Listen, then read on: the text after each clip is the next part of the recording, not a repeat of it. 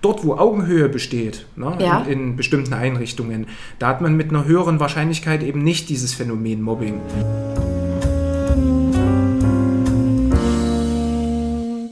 Hallo und herzlich willkommen zu einer neuen Folge Geschichten vom Ponyhof. Heute wieder mit einem ernsteren Thema, beziehungsweise mit der Fortsetzung eines bereits angesprochenen, wirklich wichtigen Themas, eigentlich eine Herzensangelegenheit von mir, und zwar das Thema Mobbing. Ich meine, ich habe euch ja in Folge 1 schon mal irgendwie grob skizzieren wollen, was in meinem Leben vielleicht passiert ist. Ich habe darauf auch Feedback bekommen. Ich habe sogar, ja, ich habe sogar schon eine Folge 2 aufgenommen, die ich dann wieder gelöscht habe, weil ich gemerkt habe, wie sehr sich meine Akkus bei diesem Thema leeren, weil ich absolut von der Fraktion bin. Fraktion, das klingt schon wieder komisch. Ähm, ich bin der Meinung, es gibt keine wirkliche Hilfe für Mobbingopfer. Und das ist ja aber eine Aussage, die ist jetzt einfach nur von mir hier subjektiv äh, in den Raum geworfen, aber ist sicherlich oder entspricht sicherlich nicht ganz der Wahrheit. Und daher habe ich mir professionelle Hilfe gesucht. Ich meine, ihr wart ja alle irgendwie dabei. Neben mir sitzt heute Dr. Diplom-Psychologe Frederik Harig und der Titel war komplett falsch, absichtlich falsch gewählt. Frederik, wer bist du? Bist du Doktor? Bist du Diplompsychologe? Ja, der war vollkommen Was richtig bist du? gewählt. Ich bin Ja? Doktor und Diplompsychologe, jawohl. Und ich freue mich heute bei dir sein zu dürfen. Herzlich willkommen. Ja, danke schön. Ähm, genau, also ich bin Frederik, ich bin ähm, aus dem Erzgebirge, ich arbeite für einen Verein Kopfvitamin E.V. und da geht es eben um ganz, ganz viel Prävention und Therapie. Und äh, gerade das Thema Mobbing, das ist ein ganz wichtiges Thema, weil das häufig schon im Kindes- und Jugendalter beginnt, also in der Schule, dann, wenn sich die Jugendlichen irgendwie entwickeln, ähm, da kann es zum, zum Teil einfach schon zum Mobbing kommen. Und das, was ich Adrienne dann so ein bisschen mitbekommen habe, es gibt diese Herzensangelegenheit von dir, über die wir heute sprechen wollen, Ja. so ein Stück weit. Aber gleichzeitig möchte ich auch so ein bisschen, ja, den Input aus psychologischer Sichtweise heraus vielleicht liefern, was es denn eigentlich mit Mobbing auf sich hat und was man präventiv und vielleicht auch äh, interventiv, also therapeutisch oder von Maßnahmen her auch Ich machen bin so kann. gespannt, weil wie gesagt, Ja. ich bin absolut der Meinung, es gibt keine wirkliche Hilfe. Das mag man vielleicht denken im ersten Moment, weil häufig auch, ähm, und das wird auch ein Thema sein, ne, so ein Aspekt, weil häufig die Reaktion von Mobbingopfern ist, rauszugehen aus dem Setting. Ne, So rauszugehen, genau. rauszugehen aus dem Job. Und ich kenne das vom, vom Klinikum, da hatte ich auch schon mal äh, also Mobbing-Schulungen, dass dann wirklich auch nach einem Jahr, wenn Leute langzeitkrank gewesen sind, die auch nicht mehr zurückgekommen sind. Weil die Option Ja, ja. einfach dann gewesen wäre, in diese Löwenhöhle zurückzugehen, dort wo einfach immer noch dieselben Leute sind mit denselben Bewertungen und dieselben Hierarchien zum Beispiel. Ne? Äh, Und dementsprechend finde ich es aber trotzdem wichtig zu gucken, was gäbe es denn als Alternative. Ja, Ne? Und da bin ich ganz gespannt, wo die Reise heute hinführt. Bin ich auch gespannt und ich würde jetzt einfach mal sagen, es, es fällt mir zwar schwer, aber ich muss ja trotzdem für euch irgendwie eine, einen Einblick in das Thema geben und ich war da beim Podcast Nummer 1 doch ein bisschen verhalten, einfach auch um vielleicht ehemalige Kollegen zu schützen, Mobber zu schützen, um mich auch zu schützen, denn ehrlich gesagt, Frederik, ich, ich sehe mich nicht als, ich möchte nicht das Mobbingopfer sein. Ich möchte es einfach nicht sein, weil ich halt einfach, eine, ich bin eigentlich eine starke Frau und irgendwie musste ich mir nach dem ganzen Vorfall, der da bei mir im Leben eine Rolle gespielt hat, eingestehen, es war, es war Mobbing, aber habe ich erst nachher erkannt. Ich habe es Ja. nie ausgesprochen. Ich Ja. will es auch heute irgendwie, am liebsten würde ich das Thema für immer begraben. Aber auf der anderen Seite merke ich halt, vielleicht sollte man einfach mal drüber reden, um halt auch anderen Beteiligten zu helfen. Ich denke auch, und du sprichst was ganz Wichtiges an. Die Frage ist, wie kann ich denn Mobbing wirklich tatsächlich auch greifbar machen? Was ist denn Mobbing? Weil wir ja, Ja. gerade auch, wenn wir in einem, in einem Job in Abhängigkeit zu anderen stehen, ne, dann ist es ja tatsächlich auch so, dass es, dass es einfach schwierig ist, sich davon auch loszulösen, weil ich ja, wie gesagt, diese Abhängigkeit habe und da denke ich, das gehört irgendwie mit dazu. Ne? Genau. Und erst nachdem so ein Prozess, und, und Mobbing ist tatsächlich was ganz, ganz Langwieriges zum Teil. Und erst dann kann man auch von Mobbing sprechen, wenn das über einen längeren Zeitraum einfach da ist. Ähm, manchmal kennt man es auch erst danach. Ich muss ja. äh, Da mal, ich, ich fange die Geschichte einfach mal an. Ich versuche es irgendwie so abstrakt wie möglich zu erzählen. Ich weiß, einigen von euch hat das nicht gepasst. Ihr, ihr hättet gern mehr, mehr Einblick in die ganze Sache, aber immer wieder darüber zu sprechen hilft zwar, aber es ist halt eben einfach nicht ganz einfach und manchmal klingt es auch einfach wie eine Geschichte aus gute Zeiten, schlechte Zeiten, aber eben nicht ausgedacht, sondern das ist das reale Leben, das war die Realität. Ähm, wir versetzen uns einfach mal ins Jahr 2014. Adrienne war ähm, anderthalb, knapp anderthalb Jahre Polizeikommissarin, war in einer geschlossenen Einheit, überwiegend natürlich männlichen Publikum, äh, männlichen Publikums, also meine Kollegen waren männlich, das wollte ich eigentlich damit sagen. Ähm, und bei mir wurde ein Gewächs in der Brust festgestellt, infolgedessen man mich halt aus diesem aktiven Dienst, aus diesen Einsatzeinheiten rausgezogen hat, um einfach auf einer Tagdienststelle, am Anfang in der Prävention, später war ich dann auf einer Vertretungsstelle Sachbearbeiter-Einsatz, um halt einfach zu gucken, in welche Richtung sich irgendwie dieses Gewächs entwickelt, wenn ich einfach mal so komplett einen normalen Arbeitsrhythmus habe, also Montag bis Freitag und so weiter und so fort. Ähm, was ich damals ähm, ich kann es mir, heute kann ich mir das alles logisch erklären, menschlich erklären, was ich nicht verstanden habe. Damals gab es dann den Sachverhalt, dass die Ehefrau eines Kollegen äh, tatsächlich erzählte, die Frau Kollessar hat sich gerade frisch die Brüste machen lassen, die hat sich die Brüste nochmal auftun lassen. Ich sage jetzt einfach, ich erzähle jetzt einfach nur so, wie ich es jetzt wiedergeben würde. Und deshalb ist die jetzt hier krank und eigentlich hat die sowieso gar keinen Bock auf den Polizeidienst und in den Einsatzeinheiten wollte sie sowieso nie sein. Und deshalb ist die halt jetzt, hat die sich da jetzt auf diese Stelle setzen lassen, weil die will ja eh weg. Da gab es damals eine Aussprache mit der Gleichstellungsbeauftragten, die wiederum äh, auch wieder nur meine subjektive Wahrnehmung hat dann die, die Dinge, die ich ihr anvertraut habe und all das irgendwie auch weiter, weitergetragen an andere, sodass im Prinzip alle gefühlt Bescheid wussten, was ich ihr in diesen Gesprächen mitgeteilt habe. Es gab auch dort eine Aussprache mit der Betroffenen, die, die, Sachen, die diese Sachen da über mich erzählt hatte. Hat mich jetzt auch alles nicht glücklicher gemacht.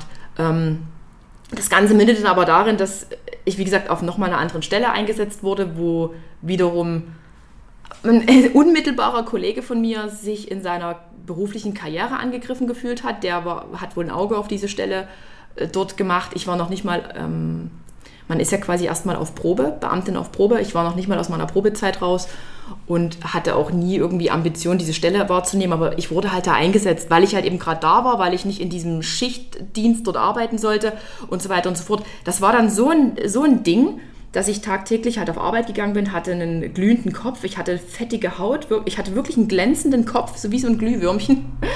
ähm, und jeden Tag kam irgendwie eine neue Geschichte aus, meiner, aus meinen alten Einheiten, was über mich erzählt würde. Es hieß dann selbst sogar, ich, ich säge am Stuhl meines Hundertschaftsführers und es wurden die verrücktesten Geschichten erzählt und ich wusste selber auch nicht mehr weiter. Also ich wusste nicht mehr weiter und habe mich dann dort auch krank schreiben lassen, habe dann mit einem Anwalt Rücksprache gehalten, was wir hier für Möglichkeiten haben. Es ist sicher, sicherlich auch aus meiner aus meiner ähm, Position heraus nicht optimal gelaufen. Vielleicht hätte ich damals auch offener sein müssen, hätte sagen müssen, äh, was wird hier über mich erzählt? Ich möchte jetzt gerne eine Aussprache mit allen. Also ich war da aber nicht, nicht so weit. Ich war, keine Ahnung, anderthalb Jahre bei der Polizei und habe gedacht, was ist denn jetzt hier los? Warum erzählen alle Leute irgendwelche Geschichten?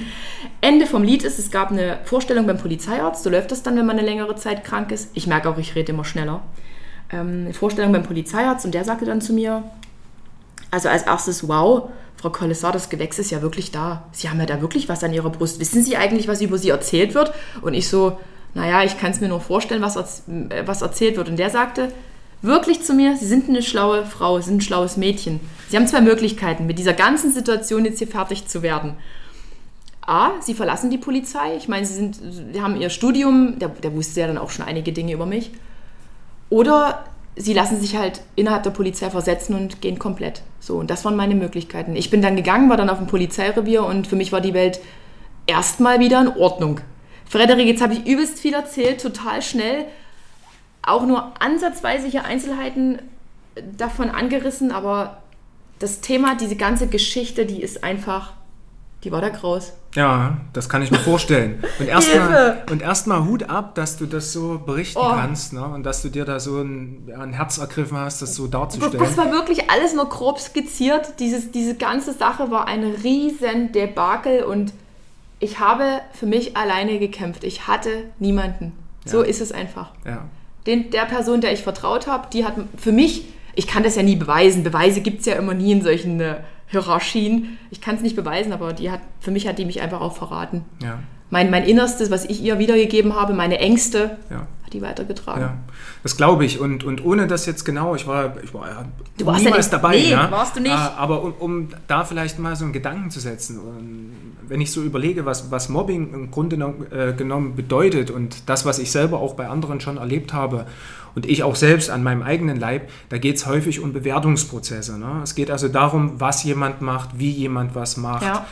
ob jemand bevorteilt wird oder nicht bevorteilt wird. Hm. Und das kann manchmal über so eine Geschichte hintenrum passieren. Ne? Ja. Und manchmal ist es dann auch was Explizites, was, was man dann noch abbekommt. Und da geht es dann extrem auch um Status zum Beispiel, um Macht oder Gefühl, wer, wer was bekommt. Ne? Ja. Und das ist was, was ganz, einerseits ist es menschlich, dass wir uns vergleichen, Ja. aber andererseits, wenn das Ganze tatsächlich zu so einem Prozess wird, zu so einem langwierigen Prozess, und das ist im Grunde genommen auch so ein Kennzeichen von, von Mobbing, wenn es so um diese Schikane geht, um das auch Drangsalieren, auch vielleicht beleidigend sein, ähm, dass das einfach dann zu psychischen äh, Schwierigkeiten führen kann, ne? also zu psychischen Problemen.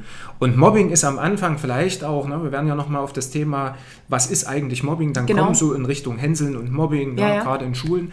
Ähm, aber ich, ich würde es immer so formulieren, wenn Mobbing äh, im Arbeitskontext geregelt werden kann und es wird immer wieder so auch Geschichten hintenrum geben, ne? also indirekte Kommunikation zum Beispiel hinterm Rücken über jemanden sprechen. Das ist ja so, das gehört zum guten Ton irgendwie, habe ich das Gefühl. Habe ich das Gefühl auch. Ne? Ja. Und, und das ist so, so eine Geschichte, das ist im Grunde genommen okay, wenn jemand die Widerstandsfähigkeit auch hat, damit umzugehen. Wenn das aber persönlich wird und wenn das zu einem persönlichen Angriff für denjenigen oder diejenige wird, dann wird es zu Mobbing, weil das dann auch dazu führen kann, dass man krank wird. Ne? Und dass man dann eine Krankschreibung braucht und dass man dann eigentlich sich völlig umorientieren muss. Ja, und das ist natürlich eigentlich unschön, dass Menschen einfach so eine, so eine Gewalt über einen haben können, dass dann sowas passiert auf der anderen Das Seite. ist halt ein System. Ähm, bei mir war das, also ich war sechs Wochen dann krankgeschrieben und dann muss man sich Mhm. eben vorstellen, auch eben äh, dienstlich gesehen. Ähm, ich habe dann tatsächlich auch mit meinem Anwalt, ich hatte mir halt einen Anwalt genommen, auch Zeugen des Ganzen gesucht. Ich habe mir auch Kollegen gesucht, die vielleicht auch eine Aussage treffen zu Person A, B oder C über das, was gesprochen wurde. Keiner der Kollegen, es gab einen Kollegen, der war aber auch schon längst aus den Einheiten ähm, ausgetreten. Es gab niemanden, der irgendwas sagen wollte, weil alle haben gesagt, nee, da wäre ich ja nie wieder befördert. Also wenn mein Name hier auftaucht, dann was, was soll denn mit meiner Karriere werden? Und das waren so die Reaktionen, so diese Angst, dieses, ich, ich, ich, ich kann es nicht, ich kann es ich kann's auf der einen Seite verstehen, auf der anderen Seite wiederum nicht. Heute, heute sagen bestimmt viele, naja, der hat es ja nicht geschadet, ne? Mädel, hat ja nicht geschadet. Nee, Also da ist was kaputt gegangen. Ist es wirklich? das kann durchaus sein. Ne? Das, das lässt sich, kannst nur du für dich beurteilen, ne? was da vielleicht doch kaputt gegangen ist. Aber ich glaube, das ist so, da, das ist intim für dich. Ne? Ähm, Und, und trotzdem muss ich sagen, für mich ist so ein Punkt, und, und das ist auch in Studien so ein bisschen belegt, dass es eben ganz, ganz viel um Hierarchie und Machtverhältnisse geht. Dort, wo Augenhöhe besteht, ne? Ja. in, in bestimmten Einrichtungen, da hat man mit einer höheren Wahrscheinlichkeit eben nicht dieses Phänomen Mobbing. Aber wenn ich eben so eine, so eine Machtposition habe, dann gibt es immer jemand, der mächtig ist, also eine Hierarchie. Jemand Ja. ist mächtig und jemand anderes ist ohnmächtig. Und dann wird nach unten gedrückt möglicherweise und das braucht letztendlich, und das ist so was gesellschaftlich Verwerfliches eigentlich, es braucht für manche Menschen jemanden, der unter einem auf jeden Fall steht, oder ich drücke den nach unten, damit es mir besser geht. Mein Selbstwert wird dadurch auch erhöht. Mhm. Ja, Na, und wenn ich nicht das bekomme, wenn ich also noch Neid mit drin habe, was ich eigentlich in meinem Sinne verdient hätte, rein theoretisch, aber nur was Subjektives, Ja. ne? das ist nicht objektiv, dann äh, kann das noch verstärkt werden dadurch. Und das sind Prozesse, die im Grunde genommen passieren, wenn ich eben so was ein hierarchisches System habe. Und da gilt es eigentlich, dass ich mir Prozesse überlege, die das irgendwie gegensteuern. Also dass man sowas wie ähm, ja, Kommunikationsschulungen eigentlich dann auch hat, ne? beispielsweise. Ich bin mir nicht sicher, ob alle Führungskräfte ausreichend geschult sind oder, oder, oder alle Kollegen in der Hin Hinsicht. Aber was, was ich halt, wo ich halt auch null Vertrauen reinsetze und auch so die Gespräche mit anderen Kollegen. Ich meine, ich bin da nicht die einzige Kollegin. Es gibt auch genügend andere, die derartige Erfahrungen in so einem System wie Polizei zum Beispiel gemacht haben. Da gibt es aber, wenn man da sagt, Gleichstellungsbeauftragte oder diese ähm, Personalvertretungen, da hat man kein Vertrauen hin, weil die kennen ja auch alle, sind mit allen irgendwie verbrüdert und verwandt. Also das klingt jetzt irgendwie komisch, aber da ist doch keine echte Hilfe zu erwarten. Ja, In meinen Augen, weil das, ja. die kommen ja alle aus der gleichen Einheit, die werden alle vom gleichen, Ja. von der gleichen Hand bezahlt. Sind, haben selber ja irgendwelche Karriereambitionen im besten Falle. Da, da, da macht doch keiner den Mund auf. Ja, auch das sind Abhängigkeitsverhältnisse. Äh, Ne? genau, so- Also so- das heißt, dass das ist so, äh, ich, ich sage immer gern so eine, so eine zwangshafte Solidarität, die da vielleicht herrscht in so einem System.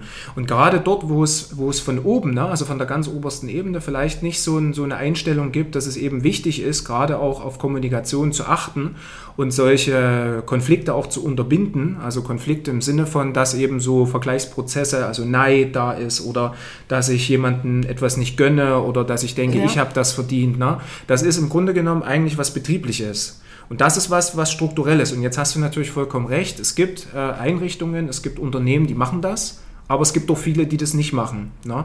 Und wenn ich in einem Unternehmen bin, wo das nicht so der Fall ist, und ich kann nur für mich sprechen, ich habe schon mehrere äh, Mobbing- Mediationen gemacht, also wo dann die Leute drin saßen und es ging dann darum, einfach die Kommunikation also dort zu alle fördern. Betroffenen sind in einem Raum so und dann wird, finde ich, find ich spannend. Na, also das, das funktioniert, es funktioniert aber auch manchmal nicht. Na, also ja. da, da geht das Mobbing dann zum Teil in solchen Schulungen weiter. na, und dann am Ende, und dann am Ende ja. wurde jeder schon mal gemobbt. Das ist immer so die, die beste Aussage. Aber man muss dort an der Stelle wirklich reingrätschen. Es geht um die psychische Belastung, es geht um das, was Schikane ist, das, was Drangsalieren ist, dass man Leute zum Beispiel, war so der Klassiker damals, ähm, in den Frühstücksraum, da sitzen welche, die quatschen miteinander, kommt Person X rein und die verlassen alle den Raum und die ist alleine im Raum. Und das ist eben, wenn das einmal passiert, okay, aber wenn das eben ja. chronisch ist und wenn das langwierig ist, dann ist es wirklich systematisch. Und dann würde ich sagen, das ist eben eine Mobbing-Erfahrung. Und wenn so ein, so ein System, so ein Unternehmen dann eben nicht diese Prozesse nach unten auch im Blick hat und Kommunikation eben fördert, dann geht es im Grunde genommen nur darum, dass ich versuche, meine Widerstandsfähigkeit für mich selbst zu erhalten. No? Und da finde mhm. ich das, was, was du dann eben auch beschrieben hast, so ein Schritt, ich mache dann was anderes oder ich mache mein eigenes Ding, mhm. das ist völlig in Ordnung. Und das bedeutet aber nicht, dass du irgendwie schwach bist, weil du das vielleicht nicht, nicht an der Stelle dann irgendwie weitergemacht hast. Du bist eher stark und hast dann gesagt, okay, ich versuche mich selber ne, zu verwirklichen. Ja, letztendlich da, damals bin ich ja von den Einheiten aufs Revier gewechselt. Ich muss sagen, die Zeit war dennoch, ich hatte trotzdem eine tolle Zeit. Ich will jetzt, um Gottes Willen jetzt nicht sagen, alles dort war irgendwie schlecht. Ja. Ähm, aufs Revier gewechselt, aber letztendlich ist mir mein Ruf, du, du weißt doch bestimmt, wie das ist. Jeder kennt irgendwo jeden. Ist mir mein Ruf dann im Prinzip schon ähm, vorausgeeilt. Das heißt, ich hatte immer diesen Stempel. Und auch in der Anfangszeit gab es dann immer noch irgendwelche Kollegen, die wiederum, man hatte ja auch. Ähm, die, die, die, die vertrauten Kollegen in den Einheiten. Die dann wieder sind neue gekommen, die frisch von, von den Polizeifachschulen. Und selbst die haben dann schon versucht herauszufinden, was war denn dort damals mit dieser Adrienne? Was ist denn da dort passiert und stimmt das? Und das wird ja da auch wieder an herangetragen. Also jeder kannte dann irgendeine Geschichte, jeder stille Post kommt ja noch dazu. Und man selber hatte einfach diesen Ruf weg. Ja. Dieses, also ich habe mich, damals habe ich mich stark gefühlt. In der Zeit habe ich ja auch diese oder angefangen dann diese Bodybuilding-Wettkämpfe zu machen. Ich hatte, ja. ich hatte mich so super körperlich unter Kontrolle und ich war so stolz, auch allen zu präsentieren, Leute, ihr habt mich nicht kaputt gemacht. Weil ich war ja im Prinzip auch nicht dieses Mobbing-Opfer, was dann einfach ähm, verweint auf Arbeit saß, mit tiefen Augenringen und ganz schlimm aussehen, sondern ich war ja trotzdem eine attraktive junge Frau und irgendwie so nach dem Motto, nee, die kann kein, das kann doch kein Mobbingopfer sein, die sieht doch viel hm. zu gut aus dafür und guck mal, wie, wie super die noch mit Witzen umgeht und so. Ich habe immer irgendwie trotzdem probiert, noch so stark zu sein. Auch dann, als ich dann gewechselt bin, habe ich für mich versucht, neu anzufangen. Ich hatte die geilste Zeit da auf dem Polizeirevier. Ich hatte ja. wirklich eine richtig, richtig tolle Zeit. Trotz alledem kam dann auch aber irgendwann meine Beurteilung. Die kam mir dann natürlich, wurde hinterhergeworfen und da wurde nicht mit mit, ja, die hat das und das und das alles schon gemacht. Nee, da wurde einfach nur mit Kacke geworfen. Okay. So, das ist ja dann nochmal so eine nachträgliche ja. Rache. Und im Endeffekt, ich wurde, das sage ich jetzt so offen, ich wurde entlassen als Kommissarin. Ich bin eingestiegen als Pol äh, Polizeikommissarin und das war auch mein Endamt. Ich habe es auch immer wieder zwischendrin gesagt. Und auch dort wurde dann wieder... Äh, na Mäusel, du weißt doch, wie es bei uns läuft. Nee, weiß ich nicht. Weißt du, wie ich meine? Es wurde ja trotzdem immer noch weiter nachgetreten. Ja, und trotzdem bist du nicht kaputt gegangen. Ich bin, ne? äh, letztendlich, heute betrachtet bin ich nicht kaputt gegangen, aber irgendwie, jetzt muss ich schon wieder irgendwie drüber lachen, wie das alles war. Und mir tun auch die, die betroffenen Personen, die Mobber, ich sag wirklich, die Mobber, die tun mir einfach von Herzen leid. Weil die haben ja mit sich so ein krasses Problem und mit sich und ihrem, ich muss mehr Geld verdienen, ich brauche einen höheren Rang, Anerkennung das, das war ich nie. Ich war das nie. Klar hätte ich mich auch über eine Beförderung gefreut, aber nicht damit mein Portemonnaie gefüllt ist, um meine 1000 Kredite zu tilgen, mhm. sondern einfach mal als Anerkennung. Einfach mal, hey, du hast einen super Job gemacht, Mädel. Mhm. Und nicht Mädel, das mit deinen Titten hier, das war, ging ja mal gar nicht. Ja, klar. Weißt du, wie ich meine? Ja, ich ich sage das ja. jetzt auch bewusst so überspitzt, weil ich halt auch weiß, wie das System auch andere schon kaputt gemacht hat. Ich möchte, Frederik, dir jetzt mal, ich habe ein paar Nachrichten bekommen zu der ganzen Thematik. Ich möchte da einfach mal ein, zwei vorlesen ohne Namen natürlich, damit wir, ähm, ja, damit man einfach mal gucken kann, in welche anderen Richtungen ging denn das bei anderen. So. So. Zack. Ich lese mal eine ganz lange vor. Ich hoffe, ihr, ihr habt diesen Atem. Frederik, ich hoffe, du hast den Atem. So, lieber Adrian, ich höre deinen Podcast und habe mir in dem Moment, als ich ihn angehört habe, habe ich mich sehr verbunden gefühlt. Auch ich war auf der Polizeifachschule so und so und bin da in eine Spirale reingeraten, aus der ich nicht wieder herauskam. Ich habe etwas mit jemandem dort angefangen und dann von dieser Person erfahren, dass eine Wette auf mich läuft, wer mich sozusagen rumkriegt. Es gab einen sehr ekligen Typen, besser gesagt zwei, die mich dann auch richtig bedrängt haben. Ich gebe mir aber auch selbst die Schuld, da ich sehr naiv war. Ich bin eher eine introvertierte Person und irgendwie wie von euch bzw. Rick angesprochen, ein leichtes Mobbing-Opfer, was Angriffsfläche bietet und auch psychisch nicht ganz so stabil ist. Mir hat schlussendlich der Stress auf der Schule und auch das Gerede über mich so sehr zugesetzt, dass ich mich in psychologische Behandlung begeben musste. Es war auch immer mein Traum, Polizistin zu sein, aber in der Hinsicht hat es wahrscheinlich, abgesehen von den Ereignissen, auch wegen meines Wesens nicht geklappt. Auch das richtige Mobbing, aber das richtige Mobbing fing an, als ich mich aus meinem Loch wieder rauskämpfte und den Traum hatte, Finanzbeamtin zu werden. Alle Tests bestanden, startete ich motiviert. Aber sehr kurz gefasst, die Frauen dort, und man lernt sehr viele dort kennen, haben mich psychisch fertig gemacht. Unwahre Behauptungen, Getratsche, beurteilen, verurteilen, nicht auf sachlicher, sondern auf persönlicher Ebene. Es war zermürbend. Ich habe eine Depression entwickelt und keinen Spaß mehr im Leben gehabt. Ich habe mich auch wie du gefragt, warum gerade ich? Ich hatte bis jetzt noch nie positive Erfahrungen im Berufsleben gemacht und das, obwohl ich auch wie du Abitur habe, äh, eine nette, aber eben auch eine eher ruhige Person bin, was mir aber immer als negative Eigenschaft angeheftet wurde. Schlussendlich bin ich jetzt in einem neuen Job, ich fühle mich endlich befreit und angekommen. Ich wusste bis dato gar nicht, dass man sich auf Arbeit so gut fühlen kann. Hm. So, also auch ein typisches Opfer, was dann gesagt hat, so ich gehe jetzt. Und die hat sogar gesagt, ich gehe zweimal und hat jetzt einen Job, wo sie sagt, sie ist glücklich. Ja, also ich würde es, ich würde es wirklich umdrehen. Das ist natürlich eine ganz, ganz schwierige Situation. Auch das ist wieder sehr leidvoll, finde ich, so wie es beschrieben ist. Und ähm, trotz allem ist ja die Entscheidung die richtige gewesen, dass sie zu dem Beruf dann auch gekommen ist, der jetzt Spaß macht. Und ja. ich denke, du hast das ja auch angedeutet. Du bist jemand, der auf Augenhöhe agieren kann, der auch mal lacht, ne, nicht zum Lachen in den Keller geht, sondern auf Augenhöhe genau. ist. So. Und wenn ich aber ein System in einem Unternehmen habe, was hierarchisch ist, habe ich tatsächlich in, in, also eine Schwierigkeit, das zusammenzubringen zum Teil. Na, also es geht quasi so ein bisschen darum, dass ich bei mir bleibe an der Stelle und denke, was ist meine Authentizität? Mhm. Was macht mich aus? Was sind meine Stärken? Und wo sind auch meine Grenzen? Weil Mobbing ist dann an der Stelle oder Schwierigkeiten mit anderen kann auch bedeuten, dass ich vielleicht jemand anderes bin. Na, und dann ist es wichtig, eine, also einen passenden Beruf oder eine, wie es im Beispiel jetzt hier gewesen ist, einen passenden Beruf zu finden, der mich dann auch fördert und wo ich einfach aufgehen kann. Genau. Deshalb habe ich am Ende auch die Polizei verlassen. Wahrscheinlich habe ich sie dann am Ende, letztendlich habe ich sie doch verlassen. 2014 war der Grundstein und dann habe ich ja einfach gemerkt, ja. was, wo meine Stärken drin liegen und ja.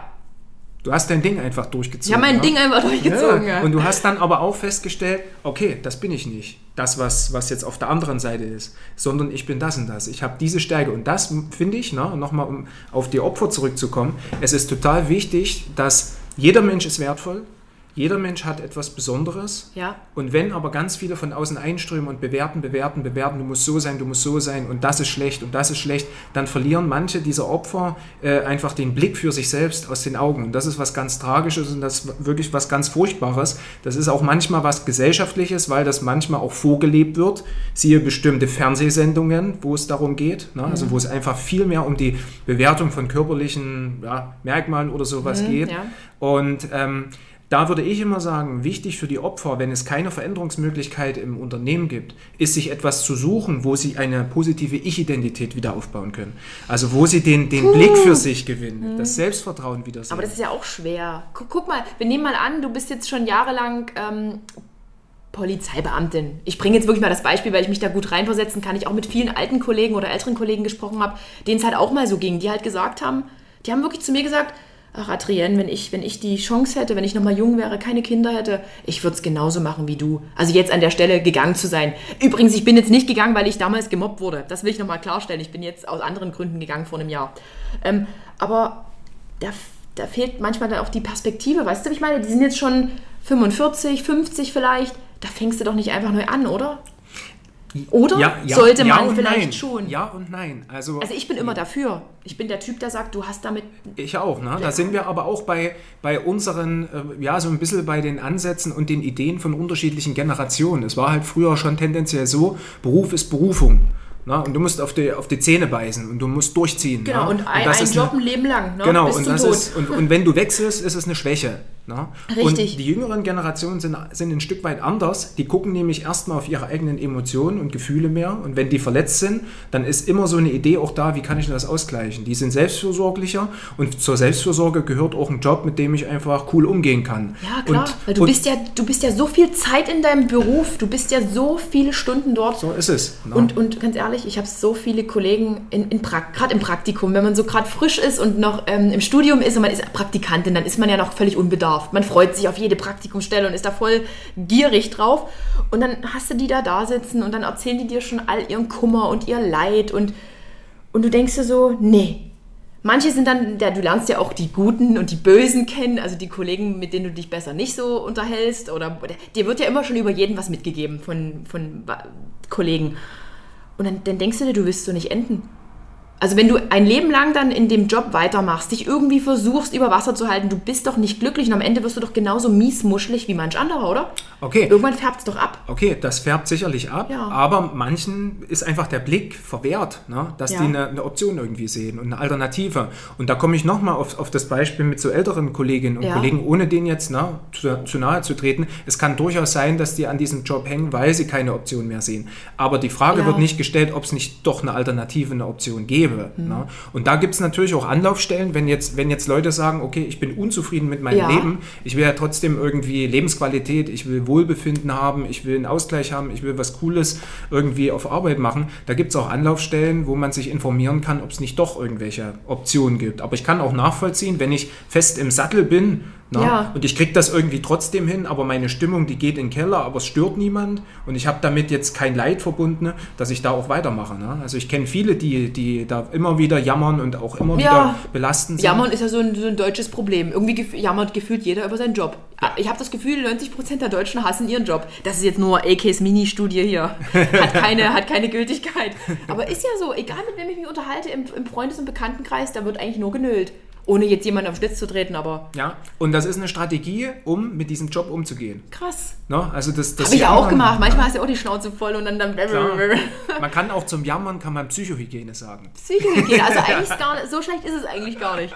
Es ist eine Strategie, aber die Frage ist, ob das für mich eine nützliche, sinnvolle Strategie Ja. ist. Es gibt auch viele Menschen, die mit so einer Hierarchie, obwohl äh, gedrückt wird, umgehen können. Na, die sagen sich halt, ach, das ist halt so, das ist bei uns schon immer so, ändert sich nicht, Ja. na, haben wir schon immer so gemacht. Haben wir schon immer so gemacht. Ja. Das sind wir jetzt mit die Liebsten. Ne? Ja, ne? und das ist für manche auch so ein, so, so ein Leben, ist halt auch der äh, Weg des geringsten Widerstands, so vielleicht. Ne? Und trotzdem ist es eben gerade für, für so jüngere Leute, die, die neu durchs Praktikum vielleicht zu irgendwo oder irgendwo hinkommen, so in irgendein Unternehmen, ist es wichtig, trotzdem die zu unterstützen, ob das, ob das tatsächlich auch was ist. Und die werden eben manchmal auch, und das habe ich selber erlebt, dass so Neuankömmlinge einfach abgestempelt sind und denen wird auch nicht alles verraten, was so auf, äh, in, in den Bereichen vielleicht auch zu tun ist. Und die werden dann vors Loch geschoben, wenn irgendwas nicht passt. Ne? Du, genau das hatte ich auch. Ich wurde ja, ich habe ja das Studium bei der Polizei gemacht. Also war ich Kommissarin, Führungskraft. Ich sage jetzt in Anführungsstrichen Führungskraft. Und war dann halt Gruppenführerin. Du, die, die Gruppenführer, die ich aus dem mittleren Dienst dann abgelöst habe, da kam jetzt die junge Kommissarin. Und ich bin, weiß Gott nicht, die Klugscheißer-Kommissarin oder irgendjemand gewesen, der gesagt hat, so, ich bin jetzt da, Jungs, ich weiß alles besser. Völliger Quatsch. Ich war wirklich locker Kumpeltyp, habe versucht irgendwie auf Augenhöhe. Und trotzdem haben die mich ins offene Messer laufen lassen. Ich, ich- wirklich, die, die, die, nee, unter, unter, unterste Schublade und ich durfte dann bei der, bei der Zugführung antanzen und mir, wurde, mir, wurde, mir wurden selbst da sonst was für Dinge unterstellt. Das hatte jetzt nichts mit dem Tumor zu tun, sondern nochmal, nur unabhängig, unabhängig davon. Ich kenne das genauso. Man muss sich halt erstmal beweisen, weil es schon immer so war. Ich denke mir so, nee, nee, Leute, seid so nicht. Wenn ihr einen jungen, frischen Menschen an eure Seite bekommt, der jetzt vielleicht wirklich euren Job eben annimmt, weil das die Hierarchien so, weil, weil das eben so ist, dann seid einfach fair, oder? Einfach fair sein. Ihr geht, euch geht es doch damit auch nicht besser, wenn ihr andere vors Loch schiebt und die, haben, die haben mich wirklich auf eine Messer laufen lassen ja. bei so vielen Dingen und dann hieß es auch, ja, die sucht sich ihre, ihre wir haben dann immer so Revierunterstützung gemacht in den Einheiten. Das heißt, wir haben dann auch wie, sind so wie Streife gefahren und da habe ich mir natürlich die Kollegen ausgesucht, die auch fleißig waren, die Bock hatten und nicht die Alten. Also alt heißt dann dort nicht alt, die waren auch jung. Ähm, weil die, die haben immer nie, die, da sind wir vor die, Dis, vor die Disse gefahren, haben die Weiber angebaggert. Und ich saß da mit drin, habe gesagt, nö, mache ich nicht. Will ich nicht, Leute. Hab die aber jetzt auch nicht verpfiffen oder irgendwas ähm, sondern habe mir dann einfach meine eigene Crew zusammengesucht und dann hieß es, aber die sucht sich die doch mit Absicht raus, nur um nichts zu machen. Dann hieß es wieder, wir machen nichts und wir waren die, die, die wirklich echt Bock hatten, die neu waren, die gesagt haben, ja, wir wollen jetzt hier so richtig die Aufträge reißen. Ja, Aber so ging es mir halt auch. Ich weiß so ist halt. es halt, genau. Das sind so wieder die Unterschiede. Ne? Also wie man auch seinen Job sieht und was, was so auch die Komfortzone ist. Ne? Und es gibt eben, ne? du, du sprühst ja auch vor, vor Kreativität und vor Innovationsdrang und dementsprechend hast du halt Bock, auch Dinge zu verändern. Genau. Ne? Und Neues auszuprobieren und das auch so und so zu machen. Obwohl ich wirklich nicht die, diejenige war, die gesagt hat, so, ich bin jetzt da, wir machen jetzt mal alles ja, neu. Das ich. Aber ich wollte einfach fleißig sein, ich wollte Erfahrung sammeln und ja, ja aber so und nee, das ist, das ist Kacke, Leute. Ja. Ich will es nicht sagen, das war schon immer so und das machen wir jetzt so, sondern die, die sich jetzt hier ertappt fühlen, die vielleicht auch schon mal so waren. Meine Mutter übrigens hat mir das auch schon mal erzählt. Meine Mutter, die ist, hat verkauft Küchen, also ist jetzt aktuell ist nicht mehr der Fall. Und die hat mir auch erzählt, so, da haben wir so eine neue, da soll ich so eine neue einarbeiten. Nö, da sage ich nicht alle Geheimnisse. Ja. ich denke so, Mutter, warum bist du so? Ja. Hat die mir auch erzählt. Ich habe gedacht, ja. Mutti, du spinnst wohl. Ja. Und das ist, das ja. vergisst man manchmal. Gerade bei, bei jungen Leuten, die ins Praktikum kommen und die anfangen, ne, da ist es wichtig, nicht bloß äh, inhaltlich, fachlich sich einzuarbeiten äh, zu lassen und, und da auch da zu sein, sondern wichtig ist auch einfach die, die Atmosphäre, das Klima und die Kommunikationsart zu erklären. Weil ansonsten ist dann, ne, wenn so junge Generation nicht weiß, dass man gut zu Corona, da gibt man sich nicht die Hand. Mhm. Ne, äh, aber äh, es gibt auch so Bereiche, wo jeder persönlich begrüßt werden muss. Und sobald man nicht jeden persönlich begrüßt zum Beispiel, hat, hat man dann quasi den Stempel kein Respekt. Ne? Das hatte ich, selbst das hatte ich, äh, ich habe mich in der CrossFit-Box angemeldet vor, ach, das ist schon drei Jahre her. Ähm, und da gab es halt auch diejenigen, die mich halt schon so von Social Media kannten. Oh, da kommt jetzt hier die Adrienne. Und ich war aber durch meinen Polizeijob, war ich halt so, nee, ich möchte Menschen jetzt nicht die Hand geben unbedingt. Ich mag das halt, ich mag das einfach nicht. Ich bin halt so Team, hey Leute, wie geht's euch? So, ja, so Hand nach oben und hey. Und da war auch nicht genug. Und da wurde auch gleich wieder rumgelästert. Aber das war jetzt kein Mobbing, das war Lästern. Aber kenne ja. ich halt auch. Da ja. hast du auch gleich deinen Stempel weg. Die hält sich für was Besseres, die gibt uns nicht die Hand. Und ich denke mir so, warum soll ich denn jetzt hier im Sport allen die verschwitzte Hand geben? Leute, merkt ihr es noch? Ja. Und da hatte ich auch meinen Stempel weg. Ja, und das sind die, die Unterschied genau, das sind die unterschiedlichen Maßstäbe. Und ja. jeder Mensch hat seine eigenen. Die sind, die sind halt subjektiv. Ne? Mhm. Und wenn aber jemand definiert, das ist der objektive Maßstab, du musst dich beweisen, du musst Hand geben, du musst dieses und jenes ja. machen, dann passt das halt nicht zusammen, weil jeder ja seine, seine Ideale und, Maß, und Maßstäbe oder Ideen hat. Ne? Und das ist eigentlich immer in Ordnung alles. Aber wenn man jetzt sowas, so eine kleine, das sind jetzt kleine Situationen, die ich jetzt ja. halt äh, meinte, auch mit meinem Gruppenführer da damals, oder er war ja mein Stellvertreter dann, ich war die Gruppenführerin. ähm, wie wie, wie kann, man, kann man sowas vielleicht auch schon einfach, wenn man das schon beim ersten oder zweiten oder dritten Mal merkt, oder auch so kleine Lästereien, kann man das schon ausschalten irgendwie?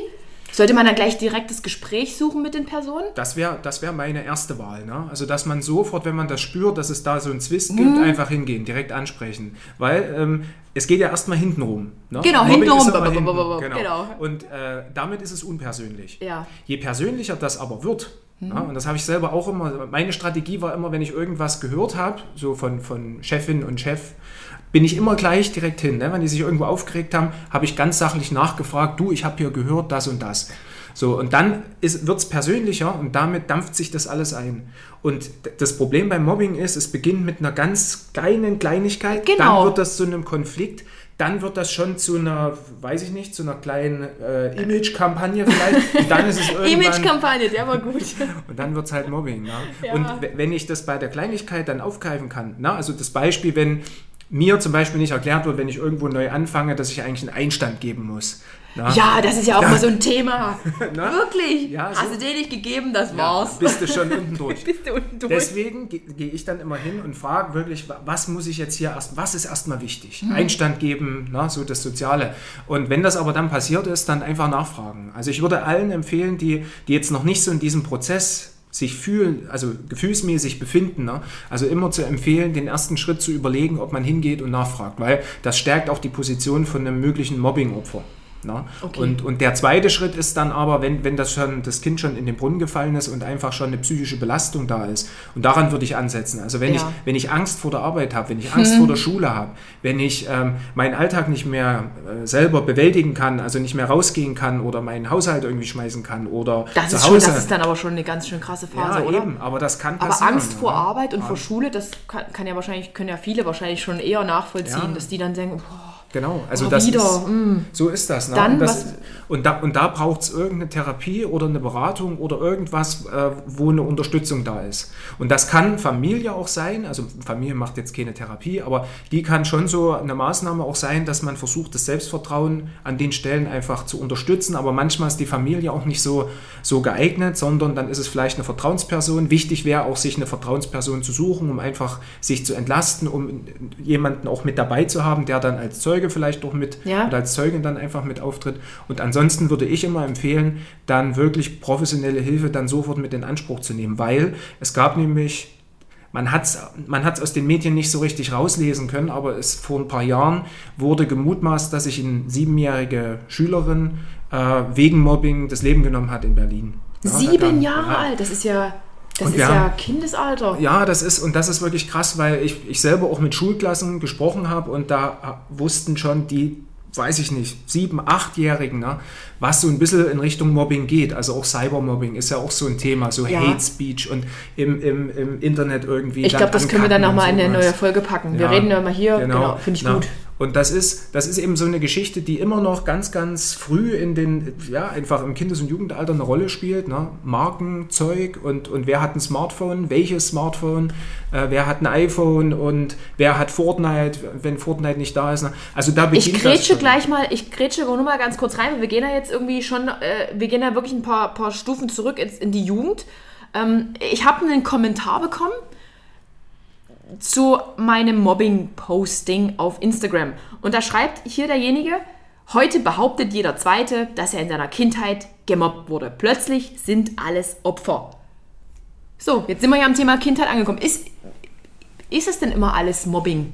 Nein, das kann man so nicht sagen. Weil, weil du ich, sagst ja, genau. es, ist, es ist aber, es ist aber genau. tatsächlich da. Es ist da. In Schulen. Es ist da. Es ist, ein, es ist ein Thema. Es gibt ja mittlerweile in Sachsen auch in jeder Schule Schulsozialarbeiter ja. und Schulsozialarbeiterinnen. Und die sind im Grunde genommen für solche Prozesse zuständig. Ne? Also das ist nochmal was anderes als jetzt äh, ein Schulpsychologe, weil mhm. die sind nicht an jeder Schule und so Vertrauenslehrer. Das ist auch manchmal eine schlechte ja. Position jetzt mhm. in Bezug auf, auf Mobbing und, und Habe ich noch nie genutzt. Na? Und Schulsozialarbeiterinnen und äh, Arbeiter, die haben die Möglichkeit, einfach dort so ein bisschen neutraler in solche Prozesse reinzugehen. Und dennoch sollte man den Unterschied ziehen, Mobbing und Hänseleien. Ne? Ja. Also Hänseleien gibt es. Ne? Und Mobbing ist aber eine, eine Verschärfung dieser Hänseleien. Dass ich mal einen Witz mache ne? und dass ich auch mal einen Witz aushalten muss, das gehört, glaube ich, auch im, im Zusammenspiel ja. zueinander, weil natürlich auch die, die Kinder und Jugendlichen sich miteinander auseinandersetzen und dann auch Grenzen ausloten. Ja. Ne? Es darf aber im Grunde genommen nicht langwierig sein. Ne? Also wir sprechen hier von einem, von einem Zeitraum vielleicht von zehn Wochen, zwölf Wochen. Wenn das die ganze Zeit immer systematisch ist und immer mehr dann in dieselbe Richtung, also mhm. wirklich da reinschießen und drangsalieren, schikanieren, also äh, immer wieder über die, die, weiß ich nicht, über die Klamotten irgendwie herziehen. Über die Körperfülle. Körperfülle, über äh, das Haar oder Zahnspange. Genau, Zahnspange, also körperliche äh, Aspekte. Mhm. Ne? Und da gibt es auch so vom, vom Verlauf von Kind bis, bis Jugend gibt es auch Unterschiede, eher so die in der Pubertät und dann auch später, da geht es wirklich um Aussehen. Mhm. Ja, da geht es auch manchmal um Bilder bei Instagram, wie das dann aussieht und wer die besten Bilder hat. Also da geht es wirklich auch in so eine Richtung, dass man sich immer noch so körperlich vergleicht. Ne? Und dann ist eben auch viel Neid mit dabei. Und Mädchen und Jungs sind da auch ein bisschen unterschiedlich. Mhm. Ne? Und, und dennoch muss man wirklich immer noch mal festhalten, Mobbing ist ein langwieriger Prozess und es ist aber wichtig, und das, das sind die Lehrer, das sind die Schulsozialarbeiterinnen und Arbeiter, die dann einfach von Anfang an solche Geschichten spüren sollten. Die sollten in die Schulen reingehen. Und dann gibt es noch eine, eine, eine, sehr, sehr schöne, ähm, sehr schönen Aspekt, wenn jetzt tatsächlich ein Kind schon zwei Jahre in, in einer Schule ist ne, und dieses Mobbing erlebt hat, dann kann man sich auch extern so eine gewisse Hilfe holen. Na? Und das ist quasi eine Einzelfallunterstützung vor Ort. Ich hatte nämlich äh, vielleicht mal ein anderes Beispiel. Ich hatte nämlich mal mit einem, mit einem Asperger-Kind zu tun. Hm, also Asperger ja. ist ja ein Autist, der eine Inselbegabung hat, der war total schlau. Ja. Und der wurde auch von, von äh, der, der Klasse gemobbt. Der hatte auch einen, so einen Integrationshelfer, na? der war immer für den da. Und da hat man dann sich Gedanken gemacht, um Gottes Willen, der wird gemobbt. Und bei dem war es aber andersrum. Der hat gedacht, die können ruhig mobben, ich bin ja auch viel schlauer als die. okay. Na, der okay. hat das also sogar umgedreht. Der ja. hat gesagt, euer Neid ist meine Anerkennung. Und das, aber finde ich bewundernswert, dass, dass er in dem Alter so weit ist. Ja. Na, so weit also, bin ich heute ja noch nicht mal. Nee, ich auch nicht, na, um Gottes Willen. Aber, aber das ist eben, wie, wie, also wie bewerte ich das selbst, wie verarbeite ich das und sobald es eben schon in so eine Richtung weg von den Hänseleien, also es gab auch mal eine Diskussion, ob Völkerball möglicherweise auch Mobbing ist, na, dieses Abschießen. Weil wirklich? die Stärkeren schießen die, ja, die Schwächeren. Ja, und stimmt, ab, es gibt ja auch wirklich körperlich Schwächere. Ich zum Beispiel wäre eine total Niete gewesen im Schulsport. Man hat mich ausgelacht, wie ich laufe, wie ich renne, ja. weil ich eben so meine Beine hin und her geschlackert habe. Ja. So habe ich aufgehört zu laufen, habe nie Sport gemacht in meiner Kindheit, wirklich. Mhm. Und das ist, ja, ah. na, so ist das. Das war dann so die Folge. Genau. Auslachen tut weh, aber es war jetzt kein Mobbing an der Stelle, es war einfach war Hänselei, weil ich, ja. Aber sobald das wirklich persönlich wird und sobald mhm. das eine Belastung nach sich zieht, und da muss man, muss man an den, den Menschen dann auch dranbleiben, weil in jeder, es wird in jeder Gruppe jemand geben, der so ein bisschen mehr im Off steht. Mhm. Na, ich will nicht sagen, es muss immer ein Opfer geben, aber es gibt immer so der, na, über den gesprochen wird, über die ist, oder ist sowas. Ist es wirklich ne? so? Das ist der Fall. Das ist eine Gruppendynamik, die einfach in jeder Gruppe passiert. Nur, nur äh, sind denn dieses Schulsozialarbeiter oder Vertrauenslehrer, sind denn die wirklich so nah am Menschen, dass die das selbst auch erkennen? Also ich kann mich am, zu meiner Schulzeit, mhm. ist ja nun wirklich Jahre her, Jahrzehnte her, kann ich mich da nicht dran erinnern. Ich weiß auch, es gab die Schwächeren und es gab die Stärkeren. Ich gehörte zu so einer neutralen Außengruppe, war auch Randgruppe, ja. Außenseiter, Spitzenreiter. Ja. Ja.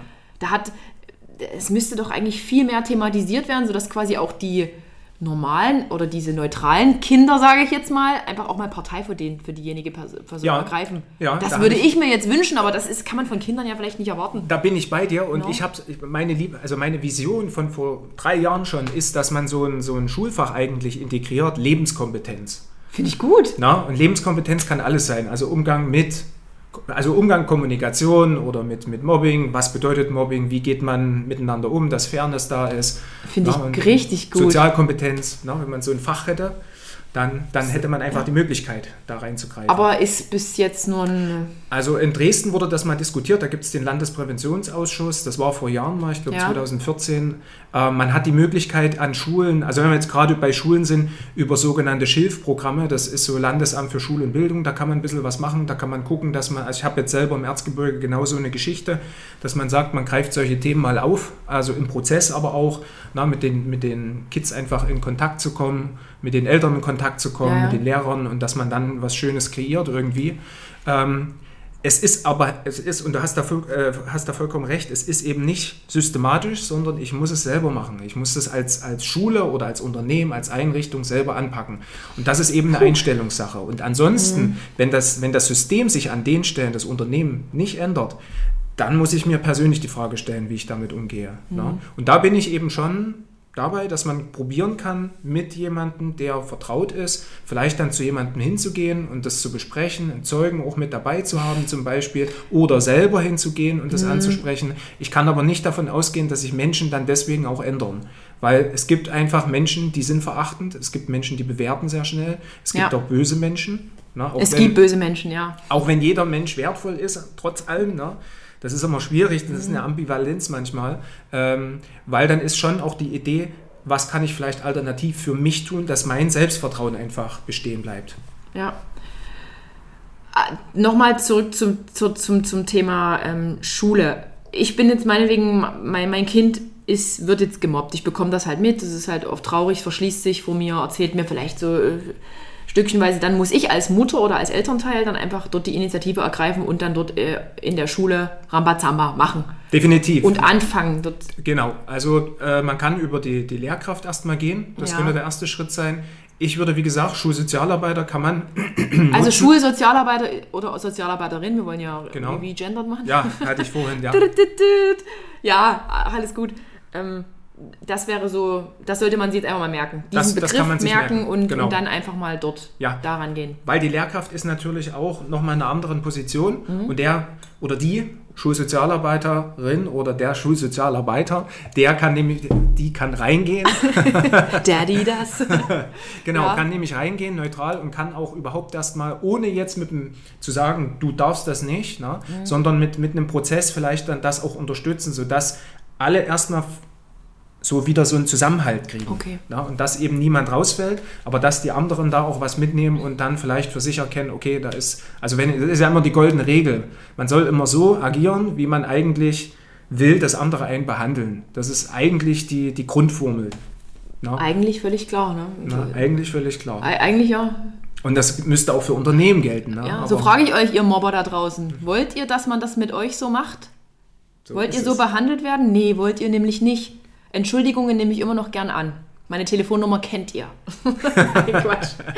ähm, und äh, mein, wenn mein Kind jetzt da die Hilfe an der Schule bekommt, Schulsozialarbeiterin, Schulsozialarbeiter, ähm, sollte ich dem dann noch ähm, psychologische Hilfe anbieten? Bietet sich das an? Also Kriegt man das so in den Griff oder ist es individuell wahrscheinlich? Also ich würde es ausprobieren, erstmal beobachten, was dann ist. Ich habe ja immer viele Möglichkeiten. Mhm. Na, ich denke an, an so ein Kind, was, was auch so aus der, aus der Schule ausgeschlossen gewesen ist, weil das auch so introvertiert gewesen ist. Das hat immer, also hat sich auch immer gut gefühlt, hat Bilder gemalt eher ne, nach draußen, so expressiv in, der, in der Kunst, aber hat halt mit denen wenig anfangen können. Und da war aber auch für die Eltern, ähm, stand so im Raum, okay, das Kind rauszunehmen oder nicht. Es war auch ein besonderes Kind, ein sehr sensibles Kind. Und da hatte ich dann zum Beispiel die Idee gehabt, dass man mal etwas anderes außerhalb der Schule für sie sucht, wo vielleicht solche Kinder irgendwie zusammenkommen.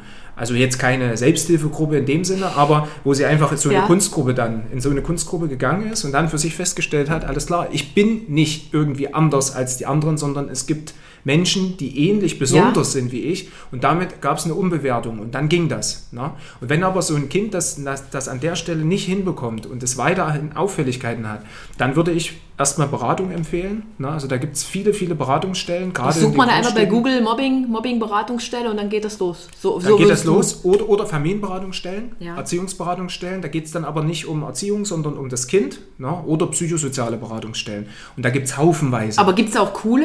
Ich stelle mir das halt alles so trocken vor. Nee, ich denke mir da, oder sind die eigentlich alle locker und Die- man denkt nur, dass das so uncool die sind ist? cooler geworden, sagen Ja? wir es mal so. Also es gibt schon coole Aspekte, die machen auch Projekte, die gehen raus, die, die, die haben so bestimmte Programme, die man auch machen kann.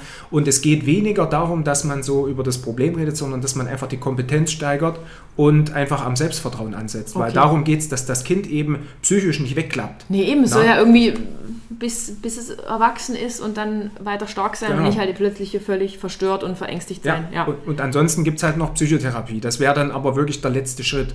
Weil natürlich ähm, Psychotherapie ist ein etwas langwieriger Prozess. Ja. Aber wenn natürlich ein Kind tatsächlich in so eine Krise reinstürzt, nicht mehr in die Schule geht und, und oder auch ein Jugendlicher oder ein Erwachsener, ne, das kann ja jeden dann treffen an der Stelle, da hilft eine Psychotherapie einfach, das zu verarbeiten. Okay. Und das ist auch, ich finde, ne, ich bin ja selber psychotherapeutisch tätig in einem Klinikum und ähm, das ist kein Etikett, äh, sondern das ist eher, also es ist auch keine Schwäche, sondern es ist eine Stärke, sich damit auseinanderzusetzen. Genau, das ist schon mal ganz wichtig, das nochmal zu erwähnen, weil das kam im letzten Podcast nicht so richtig rüber. Da sagte Rick, also mein Partner, das ist, nein, sagte er das? Nee. Nee, sagt er eigentlich nicht, aber das ist doch so eine Art Schwäche ist, wenn man jetzt sich plötzlich Hilfe sucht. Aber das sollte gar nicht die Message sein. Hilfe suchen ist nie ein Zeichen von Schwäche, also um Gottes Willen. Ähm, kommen wir aber jetzt, wir spulen jetzt nochmal vor. Wir sind jetzt im, im Erwachsenenalter, wir sind in, in, in einer Firma. Du hattest vorhin gesagt, dass es da für Erwachsene für vielleicht schon ältere, Erwa ältere Erwachsene, Adrienne, sagst du, ähm, dass es da irgendwie Anlaufstellen gibt, wo man, wo die sich jetzt nochmal eine Alternative zu ihrem Beruf, zu ihrem Job, wo da irgendwas empfohlen wird. Da meinst du aber jetzt nicht hier Jobcenter, oder? Da gibt's Nee. aber, was, was ist denn das? Was hast du damals, äh, hast du vorhin nicht konkretisiert? Genau, auch da bin ich bei den, das hätte ich, hätte ich sagen können, äh, vorhin schon, das sind auch Wir verlinken alles. Also ich verlinke euch ähm, alle wesentlichen Sachen hier unterm Podcast. Verlinke ich. Ja. Äh, Das sind auch Beratungsstellen. Also das sind so Lebensberatungsstellen. Die nennen sich wirklich Lebensberatungsstellen? Lebensberatungsstellen, psychosoziale Beratungsstellen. Dort hätte ich die Möglichkeit mit anderen zusammen. Na, natürlich gibt es auch die Arbeitsagentur, dass ich dann nochmal gucken kann, was eine Option ist. Ähm, und das sind, das sind Nee. wiederum. Ist das aber so toll? naja, das Ich versetze mich einfach nochmal in die Lage so eines 50-Jährigen, der jetzt wirklich sagt, hey, cooler Podcast, vielleicht sogar ein Kollege, cooler Podcast, ich will jetzt nochmal anfangen. Ja. Der, der wird doch niemals dahin gehen, oder? Also das ist nicht das Jobcenter, Nee. sondern die Arbeitsagentur hat zum Beispiel auch so Möglichkeiten, ähm, da müsste ich mich aber selber nochmal informieren, bis welches Alter das ist, aber die machen so psychologisch äh, arbeitsbezogene Beratung. Mhm. Na? Und da kann ich überhaupt erst mal prüfen, äh, was vielleicht nochmal für mich in Frage kommt. Und ansonsten ähm, würde ich wirklich solche Beratungsstellen empfehlen, wenn ich diesen Drang wirklich habe, mich damit auseinanderzusetzen, weil die sind die Psychotherapie ist immer festgelegt, da geht es um Psyche, aber die Beratungsstellen haben so ein Spektrum, was die machen können. Und da kriege ich halt sehr schnell auch einen Termin, eher, eher als beim, beim, bei der Psychotherapie. Aber wenn es für mich um eine, eine, einen Perspektivwechsel geht in Ja. meinem Job, dann geht es ja nicht um Psychotherapie oder sowas, sondern dann geht es einfach um was Psychosoziales so ein bisschen, ne? was auch mit meiner Familiensituation oder partnerschaftlichen Situation einfach ähm, ja, vereinbar ist. Und da würde ich auch die Beratungsstellen sehen, weil so eine ganz konkrete Arbeits- Beratungsstelle äh, zur, zum Perspektivwechsel, aber das echt wäre toll, was ganz Fesches, Idee. Ne? Modernes, was einfach nicht so verstaubt ist. Ja. Weil ich selber setze jetzt nicht so viel Vertrauen in die Arbeitsagenturen, muss ich jetzt ehrlich sagen. Ich denke da immer noch an darfst du. früher, an meine Berufsberatung. Das war einfach nur gruselig. ja, das war bei mir auch so. Ne? Aber Berufsberatung ist, ist vielleicht, also vielleicht macht auch die VHS manchmal solche Kurse. Volkshochschule für alle. Ne? Genau. Ja. Ähm, aber da, das wäre sowas, was man nochmal raussuchen müsste. Ne? Also was eine Berufsberatung für ältere Personen ist. Ja, wäre wirklich mal spannend, ob es da Genau. irgendwie wa- was gäbe. Aber gut, dann, dann ist ja die Frage, ja, mit Umschulung und allem drum und dran. Und Das wird schon, das ist schon, und das deswegen, ist schon nochmal ein Gang, da muss echt Motivation da sein. Das ja, stimmt, da ne? muss man schon irgendwie wollen, von innen und von außen heraus. Ja. Aber jetzt nochmal, ähm, um auf ähm, solche Hierarchien zurückzukommen und was wäre denn dort eigentlich ein sinnvoller Ansatz, wirklich Betroffenen, die in so einem, die in dem System irgendwie stecken, zu helfen? Jetzt die Hilfe von innen kann es nicht sein. Das ist, bin ich, bist du auch nicht der Meinung, dass es eigentlich Sinn macht. Eigentlich müssten doch neutrale Institutionen von außen dort dann sagen, so, ich überwache ich mache dann Monitoring. Genau. Was geht denn hier jetzt Ja. hier bei euch? Ja, ja. Und da müsste man eigentlich auch anonym Beschwerden hinschicken können und sagen, mir ist jetzt das passiert. Ja. Eigentlich müsste das doch so sein. Das müsste so sein. Und dann bin ich ein Freund davon. Das ist bei uns zum Beispiel auch. Ähm, es gibt kontinuierlich eine Besprechungsmöglichkeit von außen. Ne? Das ist eine Supervision, das ist eine, eine, ja, da kommt dann jemand und man bespricht bestimmte Dinge. Das ist einerseits so ein bisschen fallbezogen, äh, therapeutisch, aber gleichzeitig auch so prozessmäßig. Da wird jeder, also jede, Einricht, äh, jede Abteilung in der Einrichtung wird dort besprochen und das Ja. ist wirklich mindestens alle zwei Wochen. Und das ist so ein, so ein Monitoring und jetzt sagst du natürlich was, was man sich konstruieren könnte. Mhm. Wenn eine Einrichtung, ich denke, das ist dann wie so ein Modellprojekt mal, man bräuchte eine Einrichtung, die mit mehreren Leuten dann dort reingeht und dann immer wieder, ich hatte mal so ein individuelles Coaching vor Ort. Ja. Und das ist halt was Cooles, weil man dann auch so ein bisschen die, die Prozesse erkennt. Und äh, wenn ich die Prozesse erkannt habe, dann kann ich zu dem Chef gehen und sagen, hier ist was im Argen. Ja. Und dann bin ich der Freund, dass man sagt, man macht so ein Teambuilding. Und das Teambuilding ist immer so ein, so ein blöder Begriff. Da sagen immer alle, um Gottes Willen. Ja, wir fahren in den. Hochseilgarten. Genau. Und das soll es nicht sein, sondern es soll ein Team, Ja. eine Teamförderung sein Ja. in Richtung eines Austauschs untereinander, wo die Möglichkeit besteht, einfach über anonym vielleicht auch vermittelte Probleme gesprochen wird, Ja. um dann für sich ein Leitbild zu erstellen. Und das eine ist, dass man was konkretisiert, wie wir zusammenarbeiten wollen. Und das andere ist aber, und da muss man jetzt nicht beim, beim Klettern sein, aber äh, man kann das natürlich kombinieren mit irgendeiner einer Aktion, die Sie sich raussuchen können, auch was Geselliges. dann kommen die auf einem anderen Level, aus, auf einem persönlichen Level wieder Ja. zusammen, mehr zusammen. Weil sobald ich jemanden kenne, und ich meine, uns geht es doch manchmal genauso, wir haben auch manchmal eine Antipathie gegenüber Menschen. Das ist bei mir, wenn- ich therapeutisch tätig bin, auch so. Ach Na, da- so, da der kommt- Therapeut hat Antipathien. Na, du musst doch eigentlich neutral sein. So ist es. Und dann ist aber mein, also meine Strategie ist dann, ich versuche persönlich mehr über denjenigen Mhm. rauszubekommen und dann habe ich ein anderes Level, wenn ich so eine Idee habe, Mensch, der macht ja auch dieses und jenes Hobby und dann ist es wieder eine andere Ebene. Ja, ne? Und das stimmt. kann ich dort bei, bei Teams auch probieren. Eigentlich gar nicht so schlecht, aber man macht es halt zu selten. Man macht es dann erst auf der nächsten Weihnachtsfeier, wenn das Kind dann schon in den Brunnen gefallen ist. Genau. Deswegen, Ja. deswegen alle drei Monate zum Beispiel sich das selber zu organisieren. Ne? Das wäre dann was. Gerade Corona, da, da ist immer Zunder, ne? weil eben dieser Austausch, dieser persönliche Kontakt weniger ist. Ne? also das fehlt. stimmt. Aber Ähm, und jetzt aber nochmal, ich bin jetzt ein Erwachsener in meiner Firma. Ich habe das Gefühl, hier ist Mobbing. Wie mache ich es jetzt mit den Sachen, die halt da sind? Wir haben jetzt leider nicht diese Wunschvorstellung. Das wäre echt ein Traum. wenn da So eine, vielleicht sollte ich sowas gründen. mach das. Eine Beratung. Du okay, machen. dann Ja, Freistaat Sachsen, ich bin da. Ja, also ich sag's mal so. Ne? Wir, genau, wir, wir nehmen jetzt mal an, da ist jetzt jemand, der hat Probleme Ja. im Erwachsenenalter und Genau, genau. Oder was hättest du mir, was hättest du mir 2014 geraten? An meiner Stelle, als ich mitbekommen habe, jetzt geht's hier richtig zur Sache. Wenn du dir das zutraust und wenn du das Vertrauen in dich selbst hast, geh hin, sprich das an. Wenn das keinen Nutzen hat, dann geh eine Ebene drüber, Mhm. sprich das an. Wenn das keinen Nutzen hat, geh eine Ebene drüber. Und dann weißt du, wenn, also du hättest dann damals schon das Gefühl gehabt, alles klar, wenn ich das anspreche, ändert sich nichts.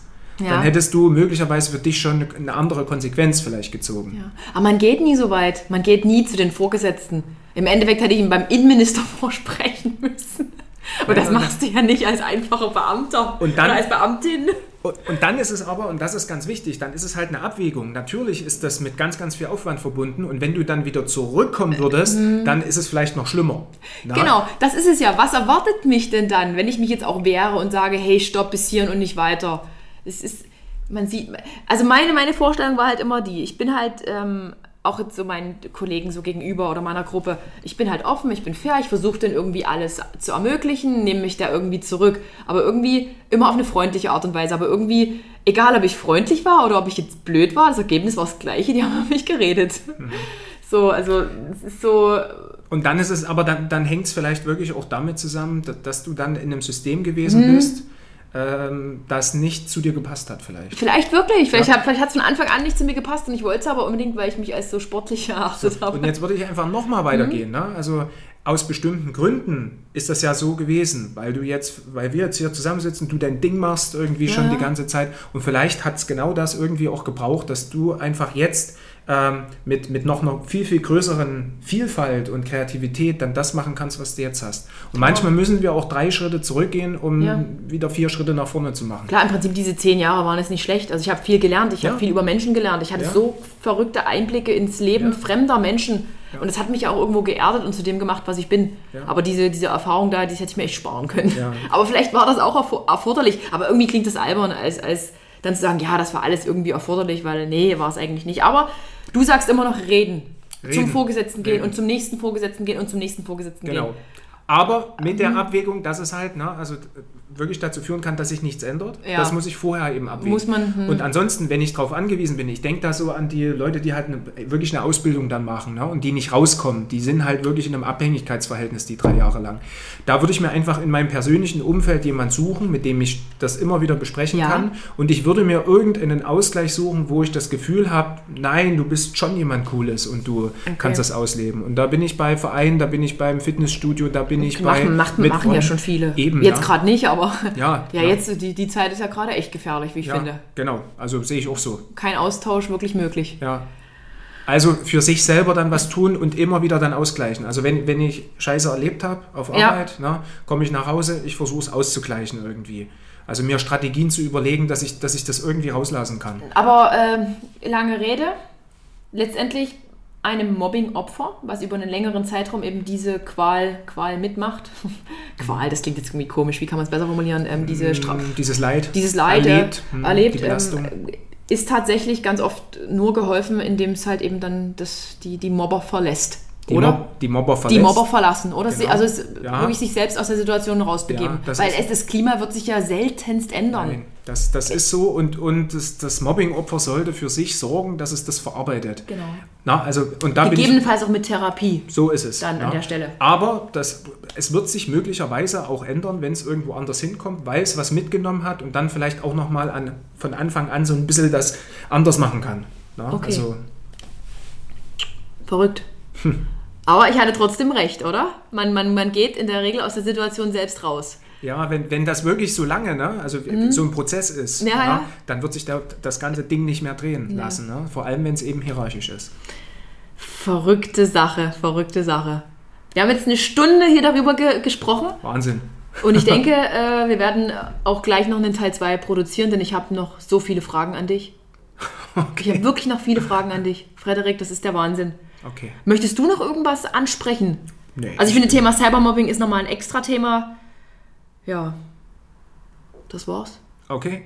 Und ich Dank. fühle mich jetzt wirklich, trotz des holprigen Anfangs und irgendwie dieser Scham und ich habe wirklich nicht alles, gar nicht alles erzählt, nur ein Bruchteil, fühle ich mich jetzt echt gut. Ich fühle Ja. mich heute das erste Mal nach so einem Podcast gar nicht schlecht. Und ich muss lachen. Ja, das wirklich, ich muss irgendwie lachen, irgendwie Ja. verrückt. Ich bedanke mich, Frederik. Bis zum Gerne. nächsten Mal. Bis Bis nächsten Mal. bald. Tschüss. Tschüss.